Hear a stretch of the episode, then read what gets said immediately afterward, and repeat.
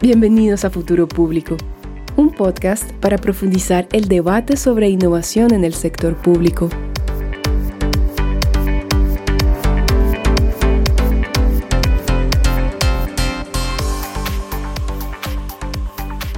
El rápido desarrollo tecnológico actual ofrece grandes oportunidades para transformar la manera en que el sector público interactúa con los ciudadanos y hace delivery de servicios públicos.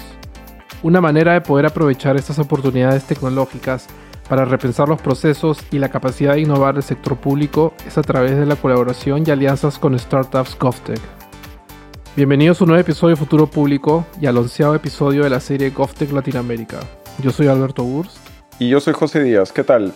Como parte de la serie, hoy vamos a presentar el séptimo y último caso de startup, con nosotros tendremos a Cipremo, una startup surgida en Brasil, y a Gabriel Sabio, CEO y founder, para contarnos su journey y experiencias utilizando inteligencia artificial para monitorear y anticiparse a los efectos recurrentes del cambio climático, principalmente a nivel local. No se olviden que nos encuentran y nos pueden contactar en nuestra web futuropublico.org, así también a través de LinkedIn como Futuro Público y no se olviden de que todos nuestros episodios están colgados en YouTube, Spotify, así como en demás plataformas digitales. Y sin más preámbulo, le damos la bienvenida a Gabriel. Gabriel, muchas gracias por estar con nosotros en Futuro Público. De hecho, nos alegra tener un caso de Brasil que tiene un entorno GovTech incipiente, bastante grande, pero poco conocido en la región hispanohablante. Gracias a ti, Alberto, José, un placer. Bueno, entrando directo al, al tema. Cuéntanos un poco de ti y sobre tu rol en tu startup. Vale, bueno, ah, yo soy un, entusiasta de la tecnología. Ah, siempre me encantó trabajar con innovación, tecnología, desde siempre, desde, desde niño era muy curioso de buscar las cosas, cómo funcionaban y, y así fue creciendo y me interesando cada vez más por la innovación, tecnología y desde que empecé a trabajar, esto siempre estuvo conmigo. Yo estudié mecánica, pero no trabajo con eso hace muchos años. Trabajo con inteligencia artificial y datos hace desde 2016, creo que sí, pero hace mucho tiempo. Y bueno, soy aficionado de fútbol, hay Corinthians aquí en Brasil, son todos así. Entonces, esto soy un poquito de yo, una persona que ama la tecnología, ama la innovación y estoy siempre cerca de estos dos. Y si nos puedes contar también sobre, sobre la startup y, y, y Cipremo.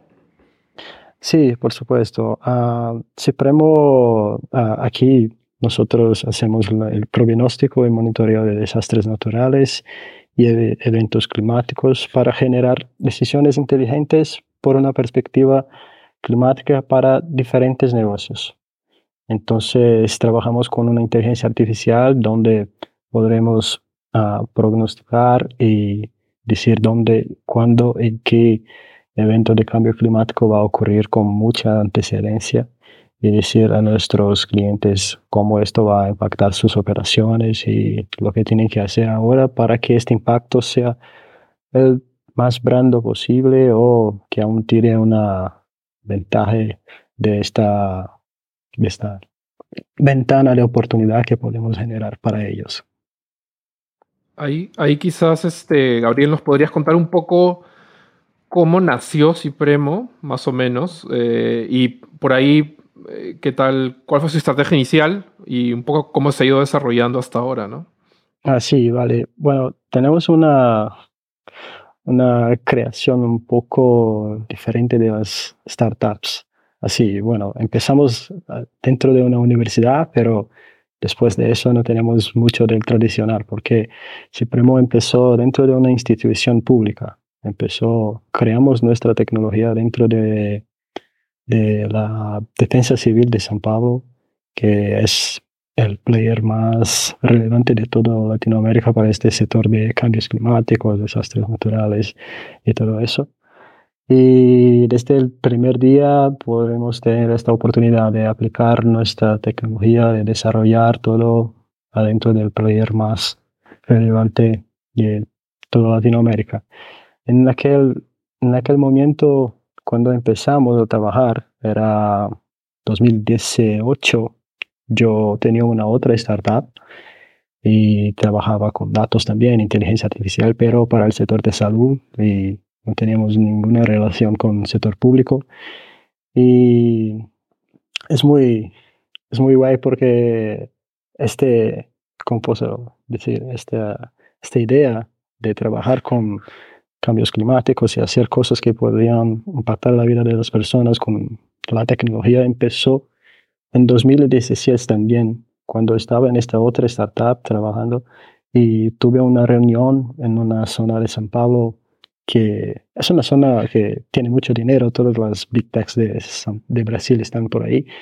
Y simplemente no pude llegar hasta la reunión porque de una hora para otra empezó una tormenta.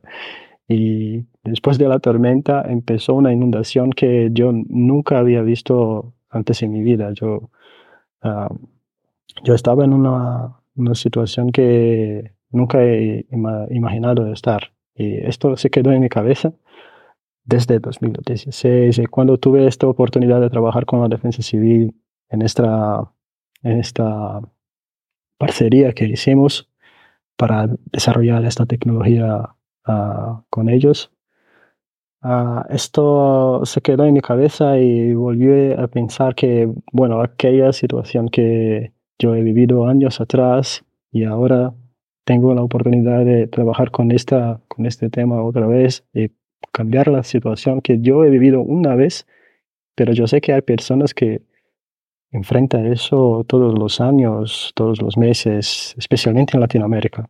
Entonces, eh, este trigger empezó en 2016, después en 2018 cuando tuve la oportunidad de hacer esta parcería con ellos, de desarrollar la, de, la inteligencia artificial, nuestras soluciones, volvió todo en mi cabeza y bueno, yo hizo el exit de esta otra startup para trabajar solo con Supremo porque aquí he visto que tenía oportunidad tanto de, de desarrollar mi vida con, con los negocios, con una oportunidad de de, crecimiento también, pero también impactar la vida de las personas con esta, con esta tecnología y cambiar no solamente uh, la perspectiva de, de, negocios, de gobiernos, pero también cambiar la, la, vida de personas, salvar sus sueños, sus casas, sus vidas. Entonces, uh, fue todo eso que hizo crear la Supremo. Pero en 2018, cuando empezamos, como yo dije, yo estaba en una otra startup y tenía una otra, una otra equipo trabajando conmigo. Y en aquella oportunidad yo también estaba en la universidad. Yo he ayudado a crear una, un centro de innovación en mi universidad y utilicé de, este, esta infraestructura para hacer una especie de selección con otros profesores y otros amigos para para crear lo que se tornó los co-founders de Cipremo. Entonces nos conocemos en la universidad y el primer equipo de Cipremo empezó en la universidad trabajando en esta parcería con, con Defensa Civil de San Pablo y así las cosas fueron desarrollando y hoy estamos aquí con proyectos en Brasil, Estados Unidos y también en Reino Unido. De acuerdo, y ahí, bueno, has mencionado un poco del, problema público, que es, eh, bueno, diría que capaz lo puedo resumir en, em, en esta, en mitigación de riesgos, digamos, producto del cambio climático, ¿no? Em, eh, ahí habías eh, mencionado algunas cosas que me, que me parecieron interesantes. Sobre todo respecto a eh, cambiar esta situación que es recurrente, ¿no? Es decir, siempre hay fenómenos climáticos, bloqueo de carreteras, personas que llegan muy tarde, que pueden hasta perder la vida, etc. Capaz, aterrizando un poco sobre eso em, eh, y considerando este, este gran problema público, eh, ¿cuál, fue tu estrategia de entrada, digamos, al mercado, ¿no? Una vez que ya identificaste esto. Eso por un lado. Y, por otro lado, eh, si nos puedes describir un poco los retos que eh, tuviste un poco como para colaborar, por ejemplo, con la Intendencia de, Sao Paulo, este, o eh, generar confianza, digamos, en este, en este primer intento eh, de posicionar Cipremo? Bueno, José, esta es una pregunta muy buena, porque en verdad los problemas que estamos trabajando, que son los los eventos resultantes del cambio climático están ocurriendo con mayor frecuencia, intensidad y con muchos impactos negativos, tanto al medio ambiente, costando mucho dinero y muchas vidas. Siempre, todos los años en Latinoamérica, estamos mirando eso que pasa. Y validando este problema, empezamos con una estrategia que era a construir case, construir buenos, buenos resultados de nuestro trabajo para después poder escalar eso en, en, otra, en otros sitios. Pero ah, es curioso porque esta relación que teníamos con la Defensa Civil de San Pablo es un poco tricky, porque a pesar de estarmos adentro de, de la Defensa Civil, tener relaciones con gobiernos no fue tan simple así en, en nuestro nuestro principio, porque esto pasó en 2018 hasta casi el final de 2019. 19. Entonces, casi dos años trabajando con ellos y, bueno, monitoreando casi 40 ciudades. Y diciendo para ellos dónde iba a ocurrir una inundación, una tormenta, derrubes, todo este tipo de, eventos estábamos uh, monitoreando y prognosticando para ellos y así tenían esta ventana de oportunidad para llegar antes de esto ocurrir y cambiar la vida y salvar las vidas y hacer todo lo que tenían que hacer. Pero esto, como dice, se pasó en 2018 hasta 2019, cuando todos saben, empezó la pandemia, la pandemia. Y esto nos hizo cambiar un poco la estrategia que era validar la tecnología, construir estos cases para después escalar la solución para otros players. Empezamos y intentamos hacer muchos contactos con otras, otras instituciones públicas en Brasil, pero fue muy difícil porque en aquel momento antes de la, de la pandemia, Brasil tenía una ley que era casi general para contratar todo. Así, tenía que usar la el mismo procedimiento para contratar una inteligencia artificial que tenía para contratar pan. Por ejemplo, y es muy distinto una cosa de la otra y las, las cosas no, no, funcionan así tan, tan simples, entonces, tan, tan sencillas. Entonces, uh, fue muy desafiador y teníamos que, tendríamos que cambiar nuestra estrategia para mirar un poquito para el sector privado, para poder efectivamente sobrevivir, porque la legislación ah, era muy complicada, eh, eh, el tiempo de negociación, el ciclo de venta también era muy largo y como startup en principio esta relación con, con la defensa civil no, no, nos daba dinero, era solo una parcería, entonces no teníamos monetización de ningún tipo. Eh, como startup, en principio, teníamos que hacer dinero para sobrevivir, teníamos que, que bueno, generar negocios, hacer cosas para que nuestro negocio podría desarrollar. Y esto nos hizo, para, uh, nos hizo con que deberíamos, de, deberíamos mirar para el sector privado y así la estrategia cambió para que estos cases que estábamos logrando hacer con el sector público, ahora tendríamos que hacer con el sector privado. Y así empezamos a hacer y aplicar nuestra tecnología para el sector privado, para que a partir de esta generación de valor que nuestra tecnología generaba para ellos, podríamos construir estos cases y después volver al sector público con estos resultados y decirnos, mira, ya estamos haciendo eso, trabajamos con la defensa civil y ahora estamos haciendo eso para el sector privado con este, este, este resultado que podemos hacer para ti y ahora vamos a intentar una forma de contratación y mirar lo que podemos hacer. Pero como dice también, en aquel momento teníamos una ley que era muy general para contratación en Brasil. Y esto cambió en el medio de, de la pandemia también. Empezamos ahora a tener una legislación que se llama Marco Legal de las Startups, que es como un, un conjunto de, de leyes para para definir procesos de, contratación de startups con pruebas de concepto, pilotos y todo lo que una startup necesita para empezar a trabajar con el gobierno. Y ahora las cosas están, se quedan un poquito mejor, un poquito más claras. Todavía es, es una legislación nueva que empezó ahora hace poco tiempo, ni un año, dos años, alguna cosa así. Pero son, son, e, es un escenario muy, muy prometedor que ahora tenemos esta legislación y ahora tenemos también uh, la tecnología validada con diversos y muchas aplicaciones en el sector privado y algunas en el sector público también que podemos explorar y hacer uh, y volver en aquella estrategia de construir cases, construir buenos resultados y después hacer eso para usar eso para escalar nuestra, nuestra startup.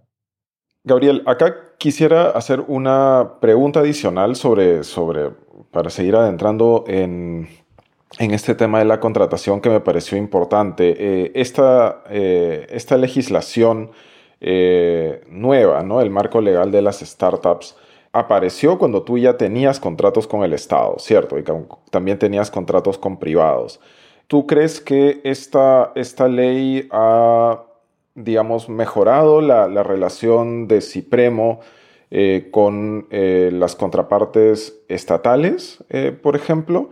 Em, y, en, caso sí, bueno, ¿en, qué medida, no? ¿Qué es para ti lo, más importante? Porque, porque si bien entiendo, en Sao Paulo antes estuviste haciendo como este case, ¿no? Que en cierto modo si bien era gratis, este, pues estabas haciendo una prueba de concepto, un, piloto más o menos similar. Em, ¿cómo, esto te ha facilitado? Pues de lejos nos ayudó con muchas cosas. Y no solo Supremo, pero también todos los otros GovTechs de, Brasil. Ah, esta legislación, por ejemplo, ah, facilitó una cuestión que teníamos en Supremo que es, trabajamos con inteligencia artificial prediciendo cosas. Entonces, para que las personas fueran a comprender que esto efectivamente funciona, en el principio llegábamos a, a las defensas civiles, a las protecciones civiles municipales eh, presentábamos lo, que hacemos y todos miraban con, con, brillo en los ojos y decían, wow, ¿qué, ¿qué están haciendo? Esto es como predecir futuro, dime los números de la loto. y no es así que, que funciona. Pero, pero hay un, un, una etapa de, de validación, de de creación de, de, confianza, ¿sabes? En la tecnología, de saber que esto funciona, que se puede confiar, se puede tomar decisiones por esta indicación. Y esto es una, fue un desafío que teníamos en el principio y que ahora con esta legislación que nos da precedente para hacer pruebas de concepto, de pilotos y cosas así, uh, se quedó muy más, más fácil superar estos desafíos porque uh, en, en eh, esta, esta reacción que tenían en el principio y ahora ya no tiene más, ya, ya están acostumbrados a trabajar con inteligencia artificial, pero aún tiene un poquito de esta desconfianza inicial. Pero ahora con la posibilidad de hacer pruebas de concepto y pilotos, tenemos la posibilidad de, eh, de poner la solución en un ambiente real para que puedan usar, utilizarla efectivamente y mirarlo lo que funciona y cómo funciona y cómo pueden utilizar en su día a día.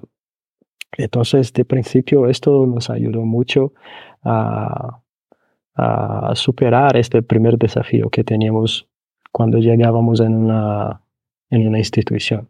Y después, esta misma legislación, hay muchos precedentes para que se puedan hacer contratación uh, después de estas pruebas de concepto y después de estos pilotos con triggers en su, en su texto que facilitó mucho el segundo momento después del piloto, después de una prueba de concepto que no teníamos cuando empezamos a trabajar con la defensa civil, que seguramente podría hacer las cosas muy, muy diferentes, porque como usted, usted dice, eh, y estábamos haciendo efectivamente, era una prueba de concepto gratis, pero era estrategia obviamente que estábamos desarrollando una tecnología nueva, necesitábamos validación, etc.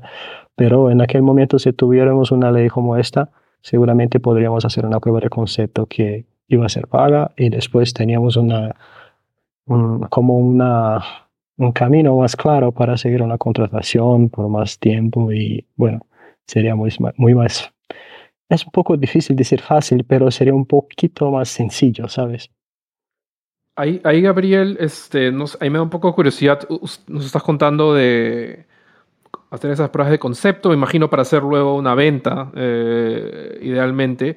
¿Ustedes cómo se manejan actualmente en cuanto a sus fuentes de financiamiento? ¿Lo tratan más de ver con ventas directas o también se encuentran como buscando inversionistas o en rondas de inversión? De repente nos puedes contar brevemente cómo son, cómo, cómo, cómo se mueven en, ese tema.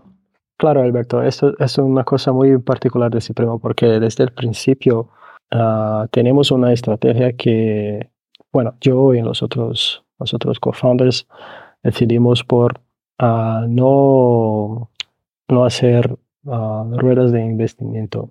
No, entonces, todo, todo nuestro cap table es aún en nuestras manos. No tenemos ningún otro tipo de, de financiamiento en nuestro cap Y esto fue una estrategia porque desde el principio sabíamos que necesitábamos validación, necesitábamos resultados, necesitábamos pruebas de que nuestra tecnología funcionaba y tracción también como toda otra startup y también porque si hiciéramos esto en el principio seríamos muy más baratos de lo que somos ahora. Entonces fue una estrategia de, muchas perspectivas.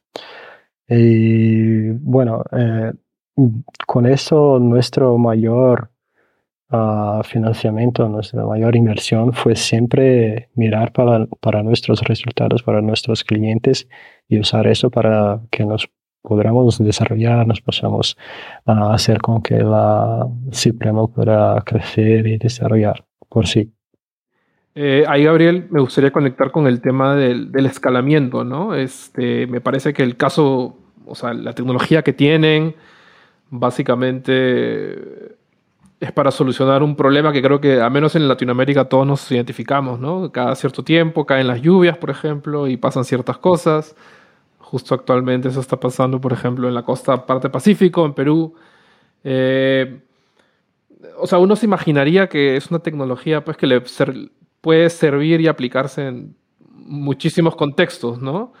Y no sé cómo ustedes ven el tema de expandirse. Creo que nos contaste que también estaba en UK o Estados Unidos, si no mal me equivoco. ¿Cómo ustedes ven el tema del escalamiento o de salir a empezar a operar con su solución en otros países, por ejemplo, en otros mercados? Este, cuéntanos un poco sobre eso. Sí, sí, Alberto, esto también es una, una, cosa que desde el principio teníamos en nuestra cabeza acerca de nuestra estrategia también, que deberíamos ser 100% escalables. Entonces, desde el principio uh, decidimos por hacer todas estas, estas análisis que hacemos en, en, en, nuestra tecnología sin hardware. Entonces, tenemos esta posibilidad de escalar y trabajar en sitios que, por ejemplo, yo nunca estuve visualmente, pero tenemos proyectos por allá porque tenemos esta buena flexibilidad y este potencial que el hardware no, no nos permite. Entonces, esto fue una primera cosa que, que decidimos en principio también. Y después uh, fue una cosa muy relacionada con las oportunidades de negocio. Entonces empezamos mirando el mercado brasileño, a las oportunidades que teníamos aquí y bueno, creo que ustedes saben también que Brasil es un, es un país tropical, que hay mucha lluvia, que hay muchos problemas de cambio climático, los eventos son muchos frecuentes, muy impactantes. Entonces hay un, mercado potencial muy grande porque hay un problema muy grande para que se pueda resolver.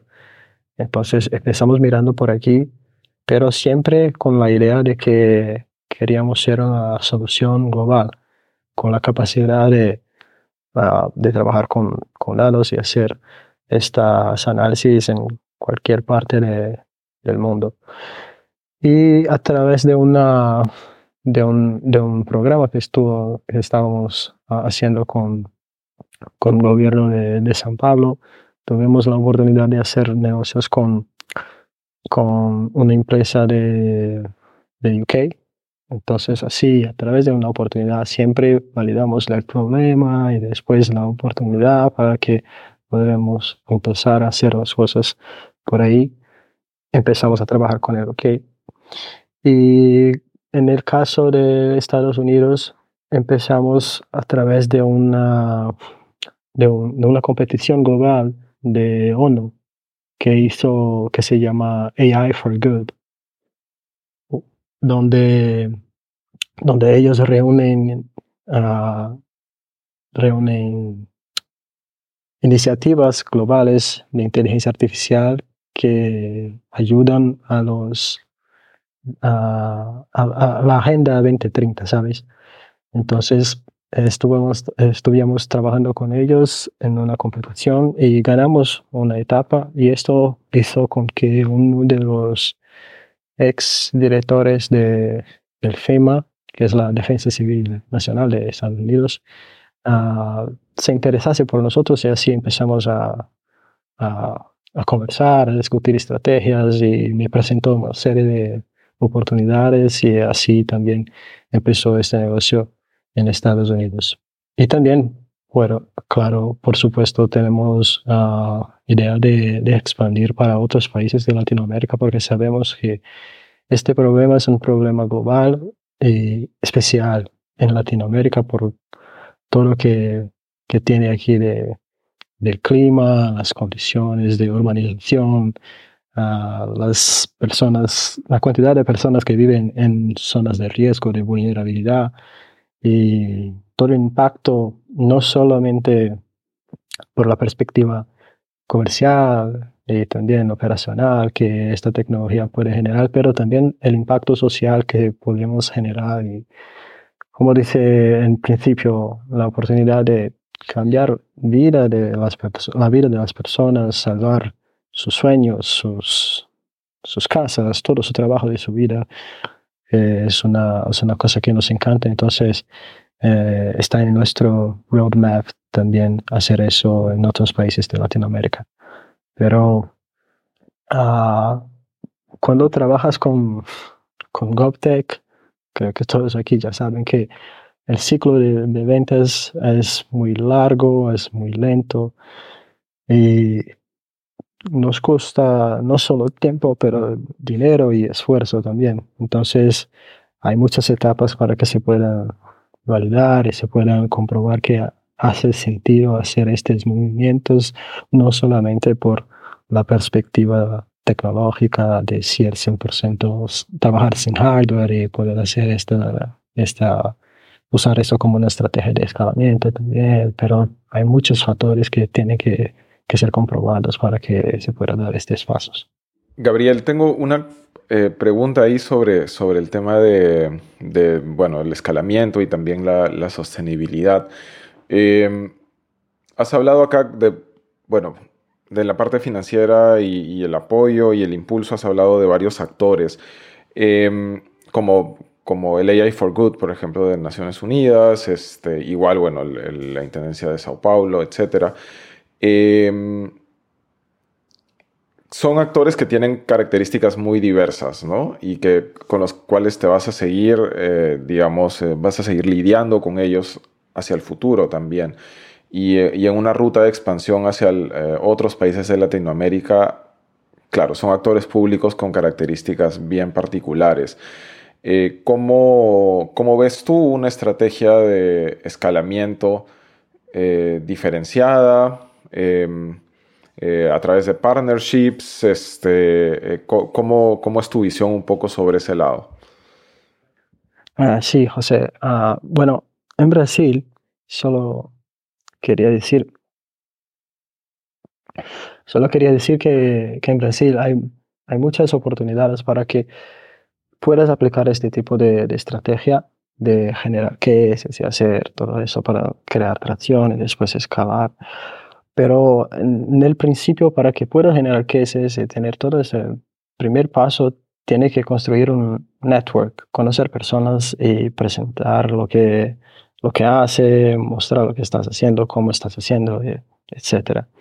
Y por aquí hay muchas oportunidades para que puedas hacer eso. Por ejemplo, una de las que más nos ayudó a comprender, a entender cómo, cómo, cómo funciona el ecosistema GoTech en Brasil fue Brasil, Lab.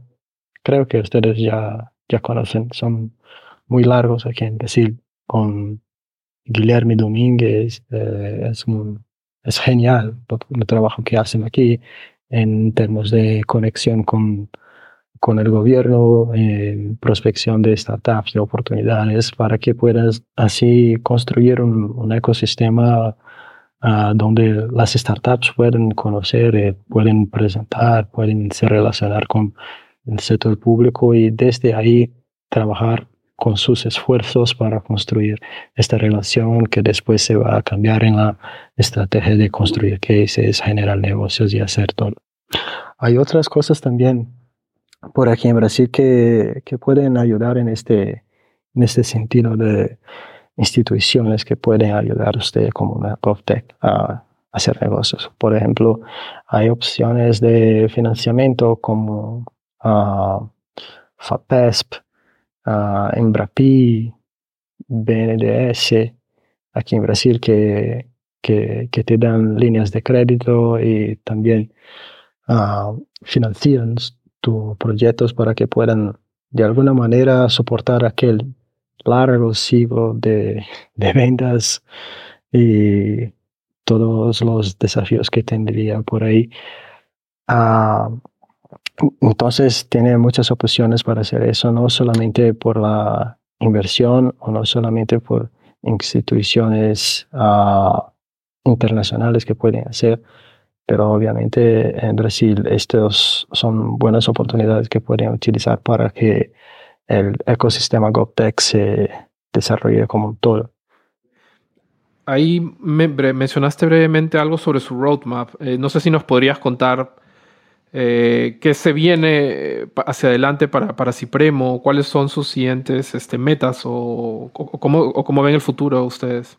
Claro, Alberto. Ah, queremos fortalecer nuestras verticales que ya estamos operando hoy, tanto en el sector privado, pero intensificar aún más la, relación con el sector, ah, con el sector público, porque uh, siempre he estado en nuestras venas. Esta relación con el sector público. Empezamos desde el día cero dentro de una institución pública y sabemos que ahí tenemos la oportunidad de escalar nuestra solución por la perspectiva comercial de una manera muy, muy interesante y también por la perspectiva de impacto social también de una manera muy interesante.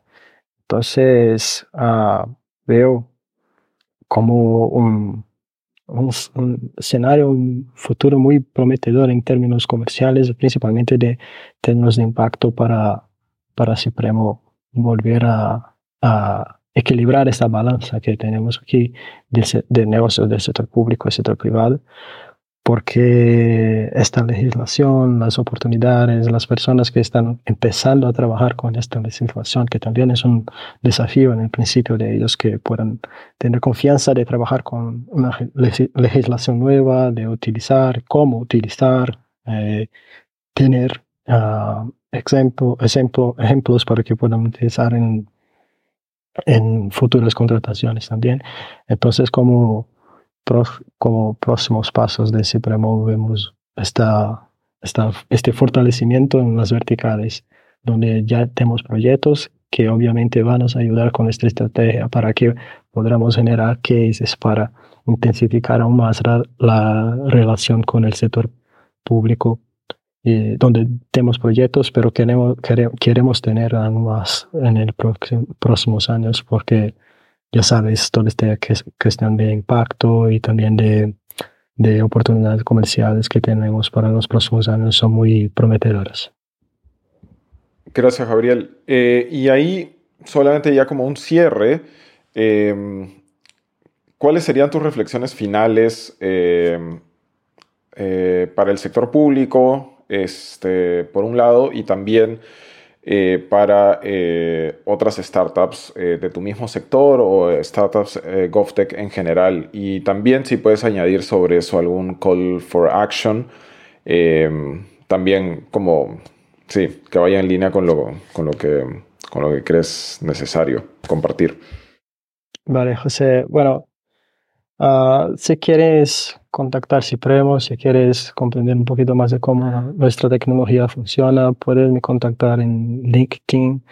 Uh, solo tienes que buscar por Gabriel Sabio con la B de vaca en Sabio. Entonces ya pueden me contactar o buscar por correo electrónico en nuestro sitio también, cipremo.com. Y como palabras finales, quiero desear, dejar a todos, todos los GovTechs, no solo de Latinoamérica, pero todo el mundo donde también tenemos contactos, que hay que tener mucha resiliencia y dedicación.